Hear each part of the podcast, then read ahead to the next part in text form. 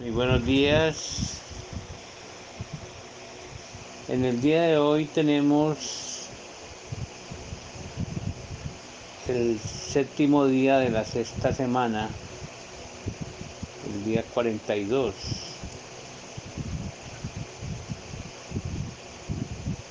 Bendiciones para toda nuestra amada Calá.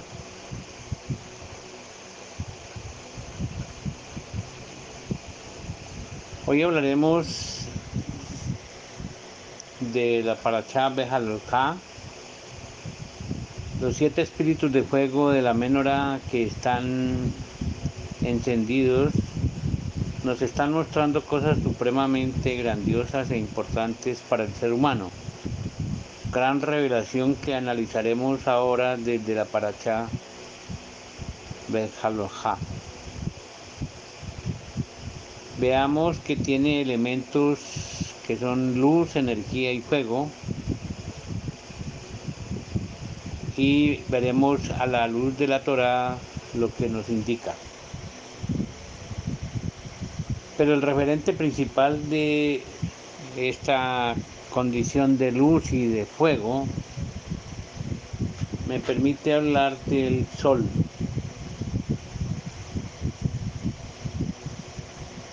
Términos sencillos, el Sol es una estrella con luz propia alrededor de la cual gira la Tierra y otros planetas formando un sistema planetario, como lo sabemos. Es una esfera con temperaturas y presiones elevadísimas. No obstante, la vida en la Tierra depende de la energía, el calor y la luz del Sol. En condiciones normales, a la distancia que está de la Tierra permite esa vida mineral, vegetal, animal y humana. Es un astro que por su gran actividad de fusión atómica produce electromagnetismo y luz de alta frecuencia, energía con rayos de todo tipo, con lo cual sustenta la vida y otras condiciones astronómicas. Qué bendición. En estos términos sencillos, esta estrella fue creada el cuarto día por nuestro Elohim y fue su voluntad que así fuera.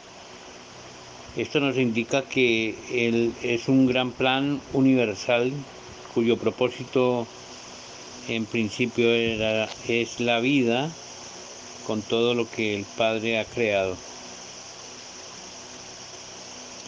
Si un hombre hace una máquina procesos de diversa índole y le genera protocolos de mantenimiento, construcción y reparación hasta que pueden ser desechados o continúan en funcionamiento. Si esto es capaz de ser un hombre, ¿qué no hace el Eterno? Y mucho más a ese gran nivel cósmico y universal. En nuestros días, y dadas las observaciones que está realizando la ciencia, específicamente la NASA, que se están viendo en el Sol y que observan actividades y cambios que nos hacen pensar que o el Sol está en mantenimiento por alguna razón que solamente el Padre sabe, o va a finalizar su actividad o va a tomar impulso para levantar mucho fuego. No sabemos qué es lo que va a pasar. En este momento no hay manchas solares, el Sol se ha encerrado en una especie de muy baja actividad. Ha mermado su actividad electromagnética. Esto puede causar terremotos, erupciones volcánicas, descender la temperatura en la Tierra y generar daño en los cultivos. No pretendo hacer terrorismo bajo estas condiciones de análisis, pero todo esto está escrito en nuestra Torá. La Torá inicia con Berechit 1.14 y nos explica, dijo Elohim, dijo luego Elohim, haya lumbreras en la expansión de los cielos para separar el día de la noche y sirvan de señales para los días y los años. En el 1.15, y sean por lumbreras en la expansión de los cielos para alumbrar la tierra, y fue así. Y fue la tarde y la mañana el cuarto día. Los días se cuentan en luz y la oscuridad está implícita. Veamos un análisis de esa revelación. Sabemos que ya hubo un castigo a la humanidad y fue por agua, el diluvio en los tiempos de Noah. Así también nunca más habría otro castigo por agua, que es una promesa por el Creador, para lo cual colocó en el cielo el arco iris con lo cual le recuerda que no lo haría. Sin embargo, aparece otro castigo por fuego y la pregunta es ¿cómo es esto? Se nombra como el día del Adón. Veamos qué continúa diciéndonos la Torah, porque la Torah nos explica toda esta situación. El primer elemento o primer eh, fundamento está en 2 Pedro 3.10. Pero el día del ladrón vendrá como ladrón en la noche, en el cual los cielos pasarán con gran estruendo y los elementos ardiendo serán deshechos y la tierra y las horas que hay en ella serán quemadas. En el 3.12, esperando y apresurándoos para la venida del día de Elohim, en el cual los cielos encendiéndose serán deshechos y los elementos siendo quemados se fundirán. El fuego y la temperatura y el calor pueden construir, pero también pueden destruir. Segundo, una referencia en Salmo 53.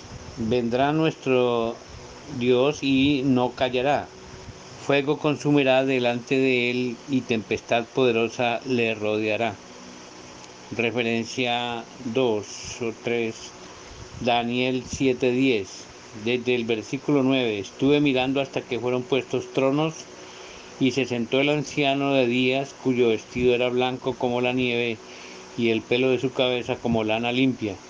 Su trono llama de fuego y las ruedas del mismo fuego ardiente. Un río de fuego procedía y salía de delante de él.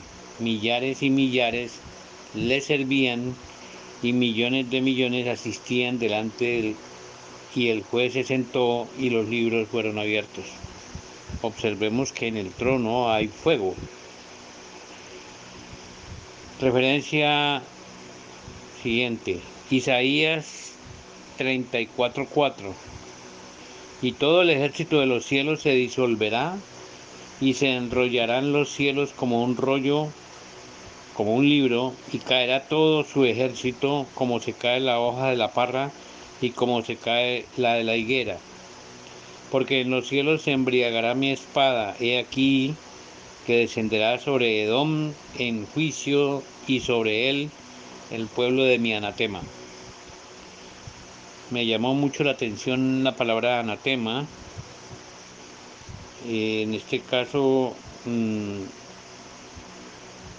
anatema lo investigué en, en Strong 2763 y 64 y significa para este pueblo condenado a maldición caerá en la red por desalación y muerte.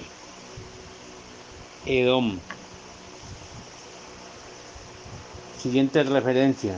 Joel 3:15, el sol y la luna se oscurecerán y las estrellas retraerán su resplandor. La siguiente del mismo Joel como un hilo de referencia. Joel 2:10, delante de él temblará la tierra, se estremecerán los, los cielos, el sol y la luna se oscurecerán y las estrellas retraerán su luz. Referencia siguiente, Mateo 24, 29. E inmediatamente después de la tribulación de aquellos días, el sol se oscurecerá y la luna no dará su resplandor y las estrellas caerán del cielo y las potencias de los cielos serán conmovidas. Siguiente referencia, Isaías 13:10. Por lo cual las estrellas de los cielos y sus luceros no darán su luz, y el sol se oscurecerá al nacer y la luna no dará su resplandor. Continúa Isaías en el 5, capítulo 5, versículo 30. Y bramará en aquel día como bramido del mar, entonces mirará hacia la tierra y he aquí tinieblas de tribulación y en sus cielos se oscurecerá la luz.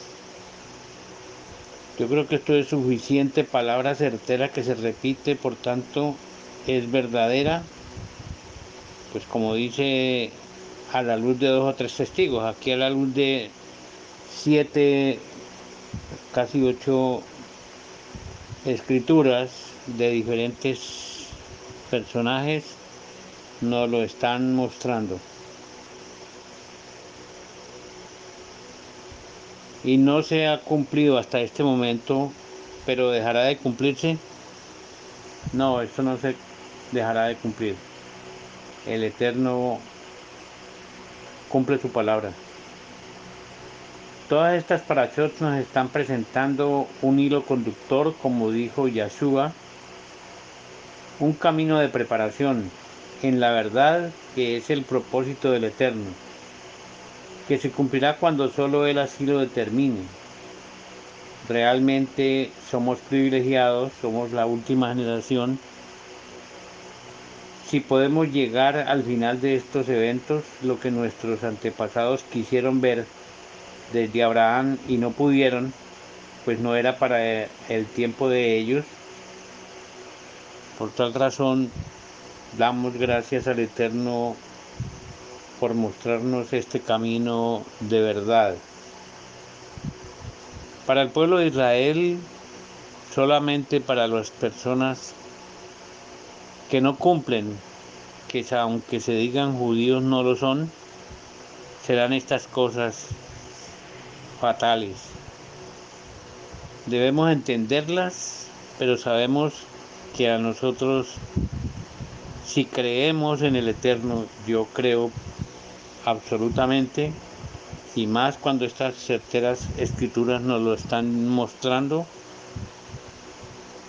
que nosotros seremos salvados por el Eterno en todas las condiciones.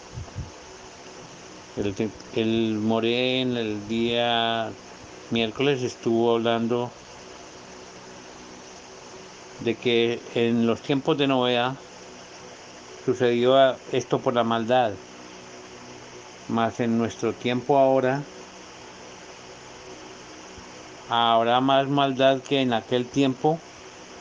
Claro que sí, hay mucha más maldad, hay tanta maldad que se quiere destruir a la misma humanidad, la misma humanidad queriendo destruirla, no solamente es la muerte por asesinato, sino que es masivo, quieren desaparecer a demasiadas personas, que existan o no existan, pero nosotros tenemos a un Elohim que nos librará de todos los males. Así que revivamos y mantengamos clara nuestra emuná y démosle gracias al Eterno por mostrarnos esta verdad. Bendiciones para todos. Amén.